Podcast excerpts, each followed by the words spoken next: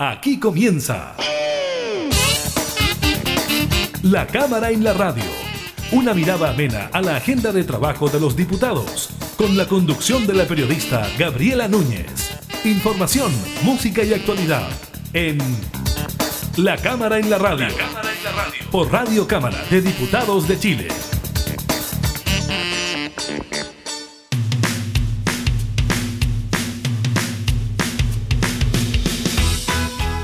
¿Cómo están? Bienvenidas, bienvenidos a un nuevo programa de la Cámara en la Radio. Estamos junto a ustedes para entregar datos de la actualidad relacionados con el COVID-19, también por supuesto información legislativa. Estaremos con el balance entregado durante esta jornada por el Ministerio de Salud en cuanto al coronavirus, también con el cambio de gabinete registrado hoy en la moneda y también le estaremos comentando sobre las consecuencias del retiro del 10% desde las AFP que aumentó fuertemente los ingresos en los hogares. Iniciamos entonces la cámara en la radio.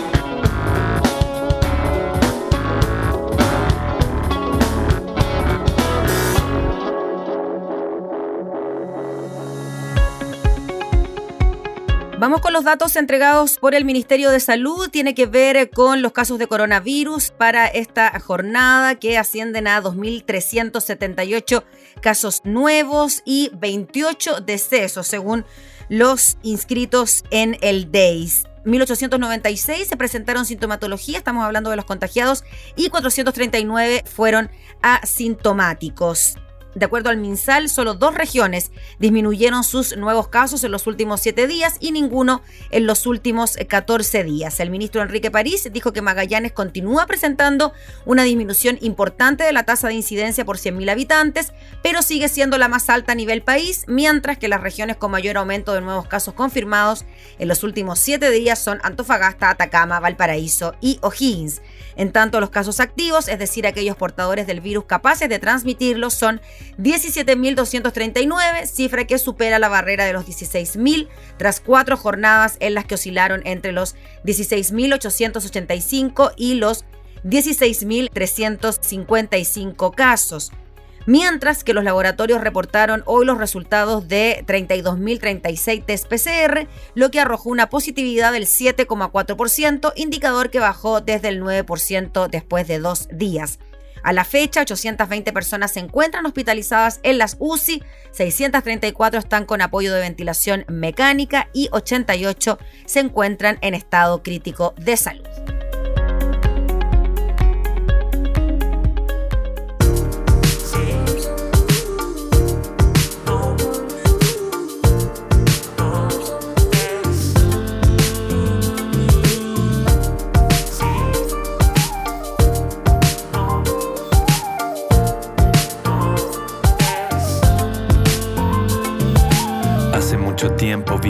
Del centro. Con mis hermanos, mis hermanas y con mis viejos. Jugaba la pelota, teníamos un perro. No me preocupaba nada, preocupaba nada perro.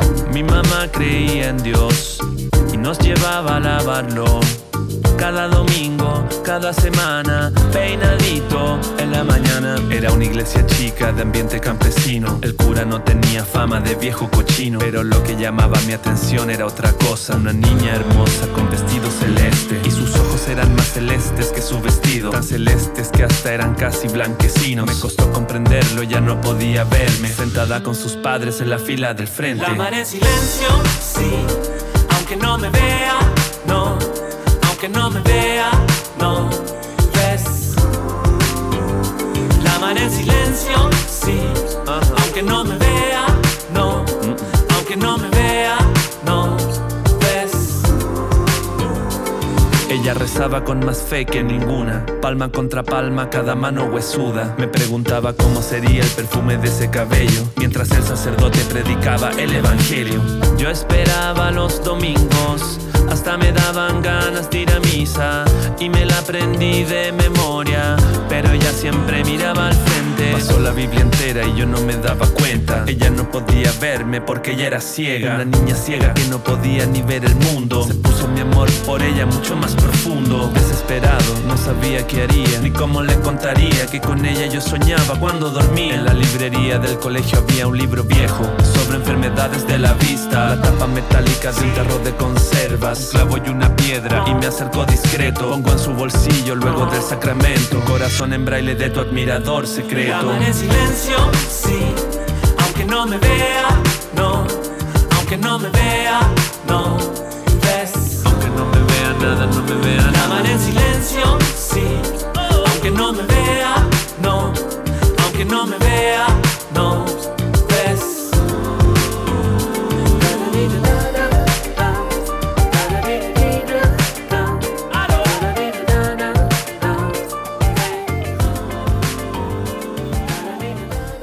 La cámara en la radio. La Cámara de Diputadas y Diputados aprobó en general un proyecto de ley que habilita el voto anticipado. Claro, por ser objeto de indicaciones, volvió a la Comisión de Gobierno Interior para continuar con su tramitación. Vamos a hablar de este tema, saber en qué consiste esta iniciativa con el diputado Andrés Lonton, que es integrante de la Comisión de Gobierno Interior. ¿Cómo está, diputado? Muchas gracias por recibirnos. No, de nada, Gabriela, gracias a ti por la invitación. Diputado, estamos tan acostumbrados en nuestro país a que el voto se realice un día, que la votación sea un día a nivel nacional, que nos tenemos que movilizar a nuestros lugares de votación, que a veces resulta difícil imaginarse esta posibilidad, ¿no? De votar en forma anticipada, con un mecanismo diferente. ¿Cómo lo ve usted y qué posibilidades se abren dentro del espectro electoral a tener la posibilidad de votar de forma anticipada? A ver, tú tienes toda la razón, Gabriel. Nosotros somos un país que es muy conservador en temas electorales eh, y sobre todo en innovar en materia electoral, principalmente porque tenemos un sistema que es bastante seguro, eh, reconocido no solamente nacional, sino que internacionalmente. La rapidez en los cálculos, la forma de, los de calcular, eh, de contabilizar los votos, la transparencia, la eficiencia respecto a los resultados la mínima o escasa posibilidad de fraude o de escándalos o grandes escándalos que hayan habido en virtud de procesos electorales ya con registro electoral. Y es por eso que cualquier tipo de cambio siempre está el legítimo temor de que eso cambie respecto a la legitimidad de una elección. Pero lo que nosotros estamos proponiendo, yo firmé uno de los dos proyectos, porque son dos proyectos de ley refundidos. Uno que habla del voto por correo, con el cual yo no estoy de acuerdo y, parte de la comisión tampoco, y se llegó a un acuerdo con el gobierno de no avanzar en el voto por correo, principalmente porque se, pierde lo secreto y lo personal del voto, eh, que son eh, eh, principios resguardados en nuestra constitución y parte de nuestra tradición histórica, es decir, y que, y que ha impedido que se generen fraude o, o hechos de corrupción respecto a eh, el voto, eh, el que sea secreto y personal, creo que garantiza aquello eh, y da seguridad que efectivamente la persona que está sufragando es la persona que dice ser y que se identifica como tal. Hay una anécdota muy buena que el diputado Pepe Auti la puede contar mejor, pero él comentó lo que le había pasado a propósito del voto por correo. En Italia. En Italia, que claro, que terminó votando él, le dio un reto en la casa después de la señora, pero bueno, pero eso puede pasar. Además de eso, el tema de la, del tema de por correo, de la seguridad del correo, eh, son varios elementos que hay que estudiar bien la, operatividad del sistema. Por lo tanto, en principio descartamos el voto por correo eh, y creo que es bueno avanzar progresivamente. Eh, y en ese sentido, el voto anticipado creo que es mantener lo que tenemos, porque es el voto en la urna, un día determinado, que puede ser una semana previa, algunos países lo tienen 15 días, con 15 días de anticipación, eso hay que discutirlo en la comisión, pero que en definitiva la gente recurra a, una, a la urna a votar con vocales de mesa, tal cual está hoy día, pero un día diferente. La gente se va a tener que inscribir en un padrón independiente eh, y en ese padrón obviamente van a figurar las personas que se hayan inscrito con un cierto margen de tiempo para que el CERVEL pueda implementar las mesas y en definitiva los colegios electorales, la circunscripción electoral y todo lo que sea habido para, sea necesario para poder implementar y desarrollar eh, esta modalidad. Diputado Andrés Launton, en definitiva, entonces, lo que se busca es que no solo uno pueda votar el día de las elecciones, sino que pueda realizarse una semana, 15 días antes del proceso eleccionario y los locales de votación deberán estar habilitados para tal propósito, es decir, todos los locales de votación deberán estar habilitados, mm. solo unas mesas, ¿cómo funcionará? ¿Cómo funcionaría? Sí, bueno, primero la, la, idea del el voto anticipado es que toda la gente que tiene, a ver, hay, dos posturas. Una que se ha acotado a ciertos grupos de personas que tienen, por ejemplo, alguna enfermedad, algún tema laboral, por ejemplo, que trabajen en faenas mineras. Yo estoy más de acuerdo con que sea universal. Es decir, que cualquier persona pueda solicitar el voto anticipado. ¿Por qué? Porque vivimos una sociedad tan globalizada hoy día en que los problemas y las dificultades están a la orden del día. Estamos en un, en, un, en un país, sobre todo, que hay mucho trabajo por cuenta propia, mucho trabajador independiente. Los problemas familiares se suscitan a la orden del día, las enfermedades también. No son posibles de prever. Entonces, creo que la universalidad de esto respecto a poder incentivar a que la gente vaya a votar y no se abstenga de ir el día de la elección por dificultades laborales, por ejemplo, o de otra índole, nos va a ayudar a combatir, no es la única solución, pero a combatir esta alta abstención que incluso en las elecciones municipales ha llegado a una participación de solo el 36%. ¿Cómo se va a implementar?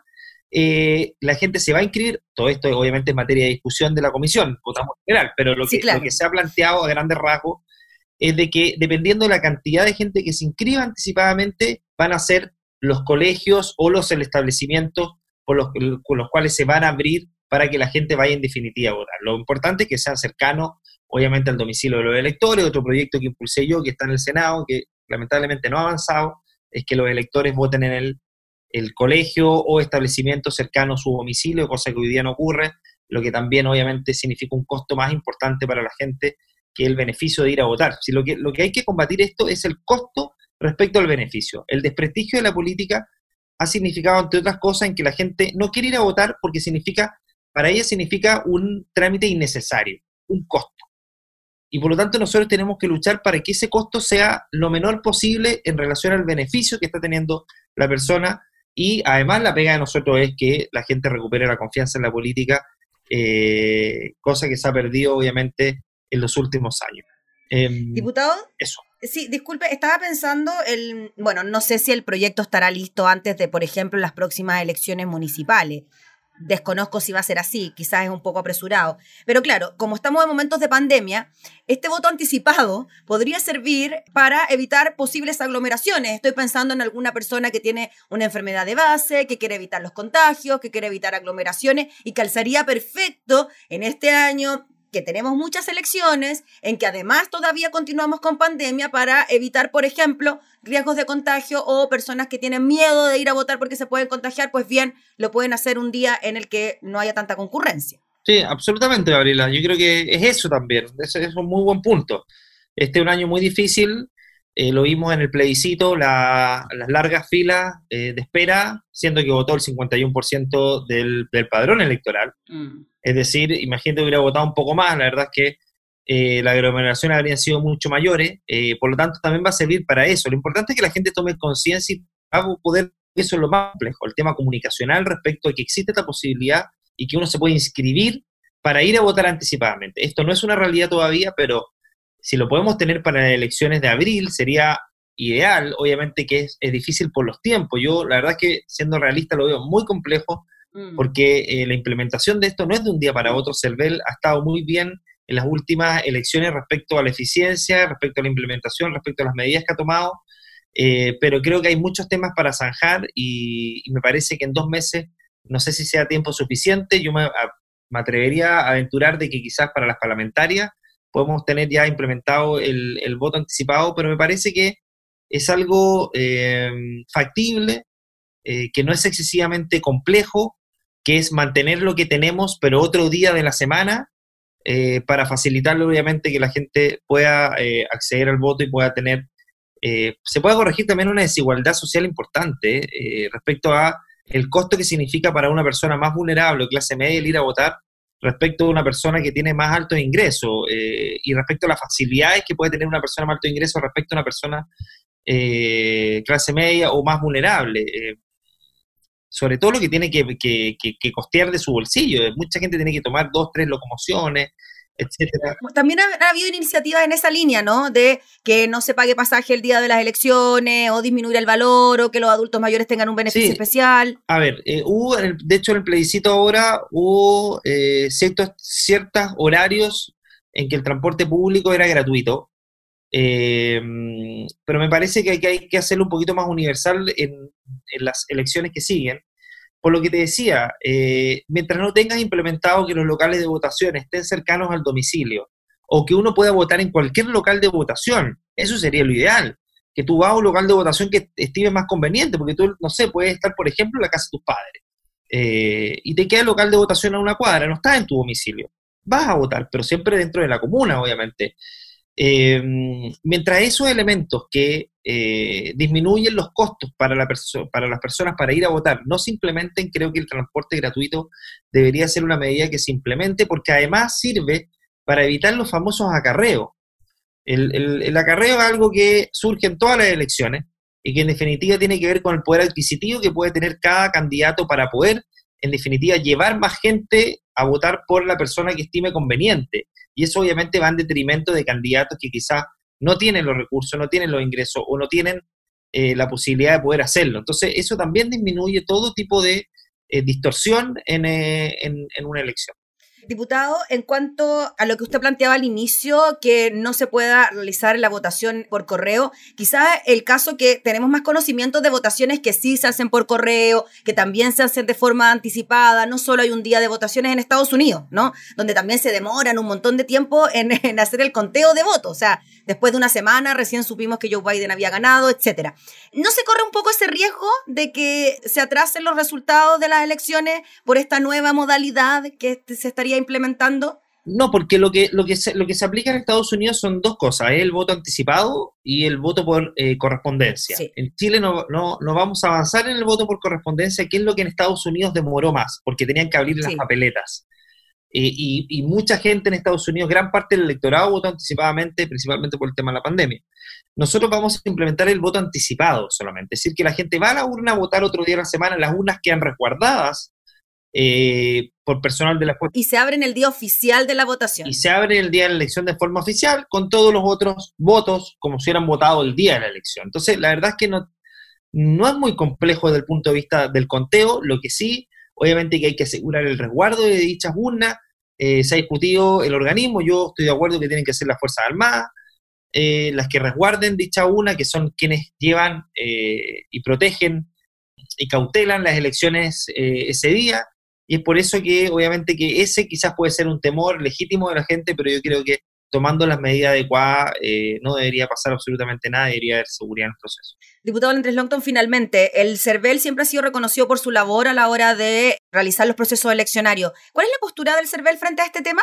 Es positiva, es positiva. Obviamente que para ellos es un desafío, pero, pero también para ellos lo más complejo, creo yo, es que es la universalidad de esto. Mm porque la verdad es que el, tiene que ver con el control, creo yo, o la cantidad de personas que pueden llevar a inscribirse y la implementación propiamente tal de esto, porque eh, yo creo que vamos a avanzar en un segundo padrón. Entonces, ahí hay otra discusión. El segundo padrón, ¿qué pasa si la persona se inscribió y no fue a votar ese día?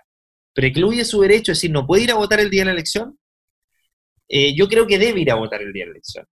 Porque así como tuviste esa eventualidad en que te inscribiste para ir a votar anticipadamente, quizás esa eventualidad se acaba el día de la elección y te surge otra. Y se sabe que, no, mejor voy a ir a votar el día de la elección, porque este día me surgió esta, esta dificultad y al final no voy a poder votar anticipadamente. Entonces, yo creo que va a incentivar a que gente se inscriba sin tener que necesariamente ir a votar anticipadamente. Ahora, obviamente que lo ideal es que vayan, porque como dices tú, de alguna manera disminuye la aglomeración descomprimen un poco eh, la cantidad de gente el día de la elección y también hacen operativo que el CERVEL implemente y abra colegios, porque eso tiene un costo. Sí, claro. Eh, que haya en vocales, que haya gente a cargo, tiene un costo. Si la gente se inscribe y no va a votar, esa es plata perdida. Entonces, de alguna manera yo creo que que meterle en el chip a los chilenos y a las chilenas que eh, va a existir y se va a implementar, porque además el Ejecutivo está de acuerdo, por lo tanto yo creo que vamos a avanzar en esta modalidad y lo importante es difundirlo y que la gente se acostumbre en un país donde tenemos una larga tradición del voto personal, secreto, eh, presencial, que se va a seguir manteniendo, pero con la diferencia que va a ser otro día. Listo, pues diputado Andrés Longton. Un día Le agradecemos, nos queda clarísimo. Estaremos atentos entonces al trámite de la Comisión de Gobierno. Nos imaginamos que hay hartas indicaciones que todavía se tienen que ver, por eso no está todavía lista la iniciativa y veremos si es que puede estar para las elecciones de abril, si no, como usted bien decía, ya para las parlamentarias. Listo. Gracias, Gabriela. Listo. Que esté muy bien, diputado. Que tenga buen día. también. El diputado Andrés Lonton hablando entonces sobre esta posibilidad que se abre tras la aprobación de un proyecto de ley que permite el voto anticipado.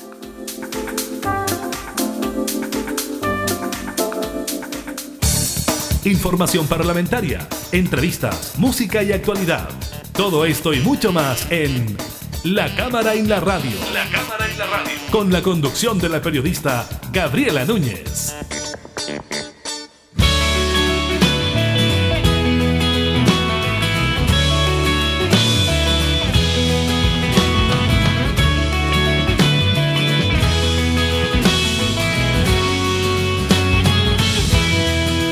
Despertar en las mañanas no me hace demasiado bien por la ventana, ver el cielo oscurecer, pasearme por la calle que la gente pueda ver, la montaña de tristezas que dejaste amanecer, la ciudad en que marchaste, las piedras que tiré, el sueño que mataste, la herida que sangré. Oh Odié los uniformes, los verdugos de cuartel, la lucha lleva cuestas, la esperanza del atardecer. Mañana para mí. Mañana habrá una lágrima mis ojos para ti. Los viejos son de lo peor, nunca tuvieron una pizca de razón, pero a mí los años no me hicieron muy feliz. Recordar es un paso en falso más. ¿Y quién quiere mirarse en un espejo que no quebrará? Mañana habrá promesas en mi puerta para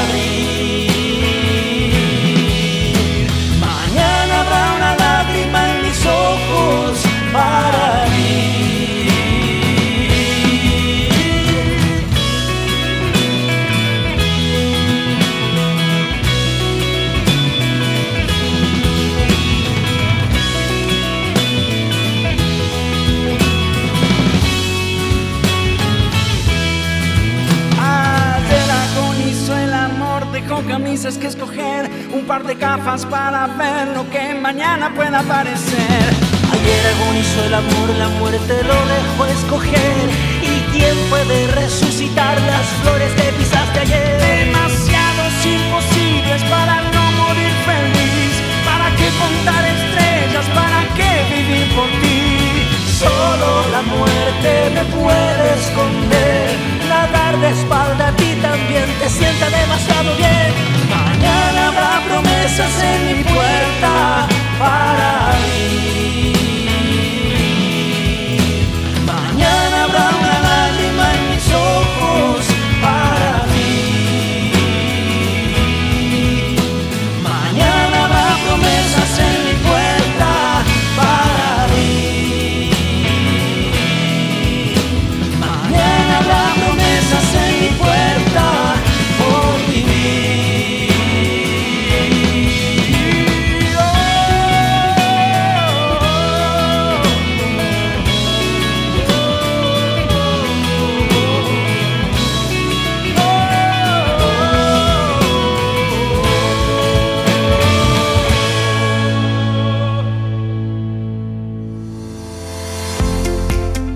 Con el cambio de gabinete registrado durante esta jornada en el Palacio de la Moneda. Tiene que ver con renuncias para postular a la Convención Constitucional.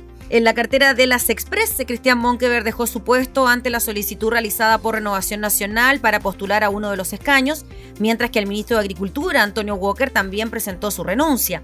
Juan José Osa, militante de RN que se desempeñaba como subsecretario de las Express, asumirá en el mismo ministerio, siendo reemplazado en su puesto por el abogado Máximo Pavés. En Agricultura asumió la ingeniera agrónoma María Emilia Undurraga, exdirectora nacional de la ODEPA, dependiente del mismo ministerio. A nivel de subsecretarios, Edgar Blanco asumió Minería, reemplazando a Iván Cheukelaf, Blanquita Honorato asumió en reemplazo de Karel Baum en la subsecretaría de la Niñez y Alicia Gallado es la nueva subsecretaria de Pesca por la salida de Román Celaya. Tras el ajuste, el presidente de la República, Sebastián Piñera, planteó que sabemos que algunos de los ministros y subsecretarios cuyas renuncias hemos aceptado hoy van a enfrentar desafíos electorales relacionados con la Convención Constitucional. Apreciamos y valoramos esa vocación, dijo el presidente de Servicio Público, y por supuesto le deseamos el mayor de los éxitos como convencionales.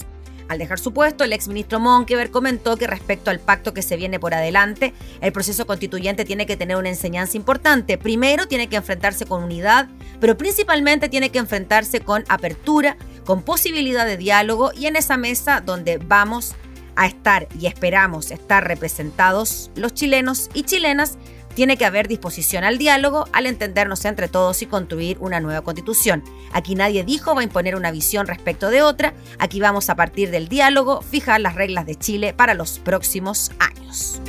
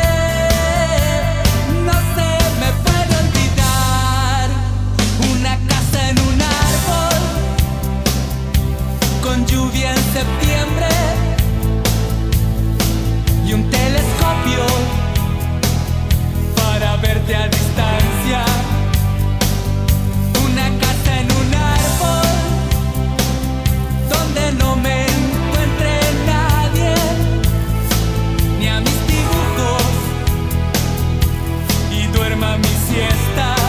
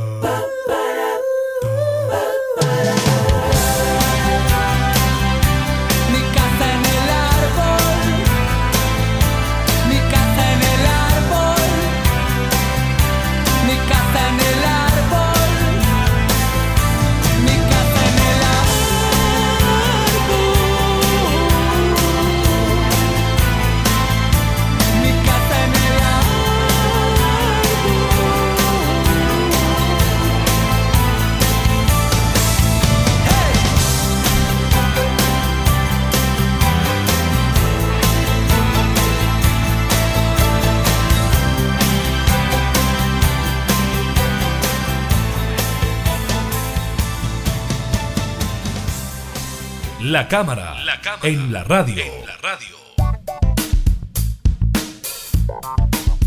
Y en información económica tenemos consecuencias del retiro del 10% y también de las medidas de apoyo implementadas por el gobierno que lograron mitigar el severo impacto de la crisis sanitaria en las finanzas de los hogares y sus ingresos repuntaron el tercer trimestre.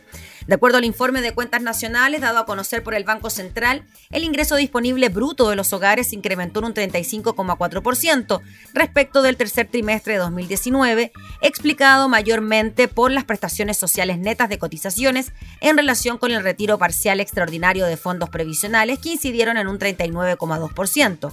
Sumado a lo anterior, las transferencias corrientes tuvieron una incidencia positiva de un 7,6% asociado principalmente al ingreso familiar de emergencia otorgado por el gobierno. En sentido contrario, el deterioro del mercado laboral siguió impactando negativamente en las rentas de la producción, esto es, salarios e ingresos de independientes formales e informales, con una incidencia negativa del 8,4%. Por su parte, las rentas de la propiedad también incidieron negativamente. Con todo, el resultado del ingreso disponible, sumado a una reducción anual del consumo final efectivo de un 4,5%, determinaron que la tasa de ahorro del sector se elevara a un 11,2% del PIB, el cual no se ve afectado por el retiro parcial de fondos de pensiones. La deuda total de los hogares, medida como porcentaje del PIB, se mantuvo en un 50,7%, respondiendo al aumento de préstamos bancarios, hipotecarios y frente a otros acreedores, lo que fue contrastado por la menor deuda bancaria de consumo. El ahorro y el menor gasto en capital situaron la capacidad de financiamiento de los hogares en un 7,9% del PIB, 0,9 puntos por sobre el periodo anterior. Esta alza se materializó principalmente en un mayor flujo de inversión en efectivo y depósitos y una menor contratación de préstamos compensado parcialmente por el retiro desde los fondos de pensiones. En cuanto a su balance, la riqueza financiera neta del sector alcanzó 145,9% del PIB, aumentando 1,1 puntos porcentuales respecto del cierre anterior por el mayor nivel de activos financieros, principalmente en efectivo y depósitos, compensado parcialmente por la disminución de los fondos de pensiones.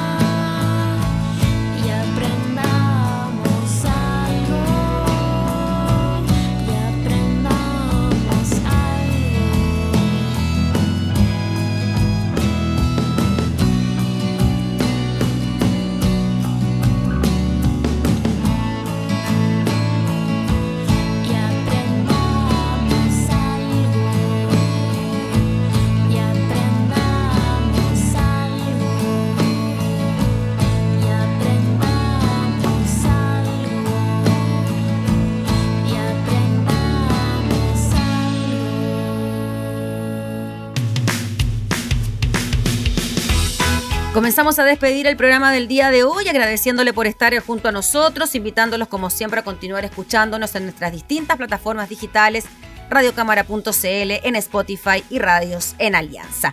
Nos volvemos a reencontrar, que esté muy bien. Hasta entonces. Hemos presentado La Cámara y la Radio. Una mirada amena a la agenda de trabajo de los diputados. La cámara en la radio, con la conducción de la periodista Gabriela Núñez. Información, música y actualidad en Radio Cámara de Diputados de Chile, acercando las leyes.